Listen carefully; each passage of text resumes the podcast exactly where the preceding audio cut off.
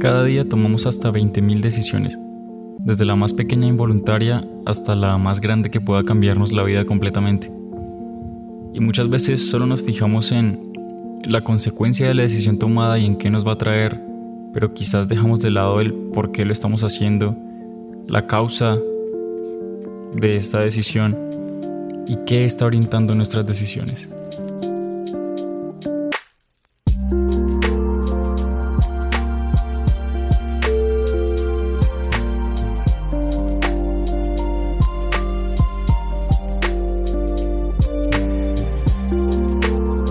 Tal todos? Yo soy Santiago López y esto es un camino a través de la cultura, a través de sentimientos, de pensamientos, de emociones, a través del día a día de cada uno de nosotros, a través de Jesús y por medio de anécdotas, de historias y de conversaciones entre todos nosotros vamos a aportar un poquito al otro, un poquito de lo que hemos vivido, un poquito de lo que tenemos para seguir creciendo y seguir aprendiendo.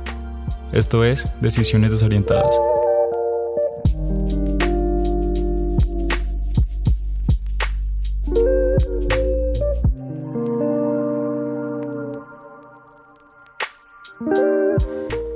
Siempre estamos en un constante cambio, en un constante decidir, en un constante de hacer, no hacer o dejar de hacer. Y todo es por algo.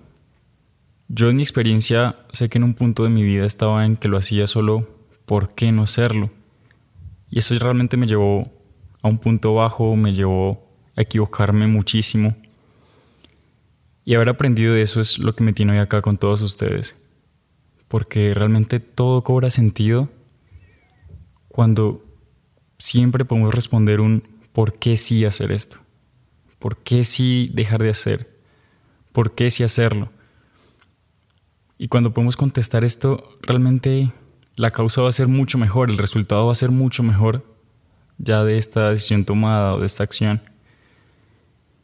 Y es lo que vamos a estar aprendiendo en cualquier área de la vida, con todos nosotros, porque protagonista son ustedes y cada uno estará compartiendo, estará o escuchando, dando soporte.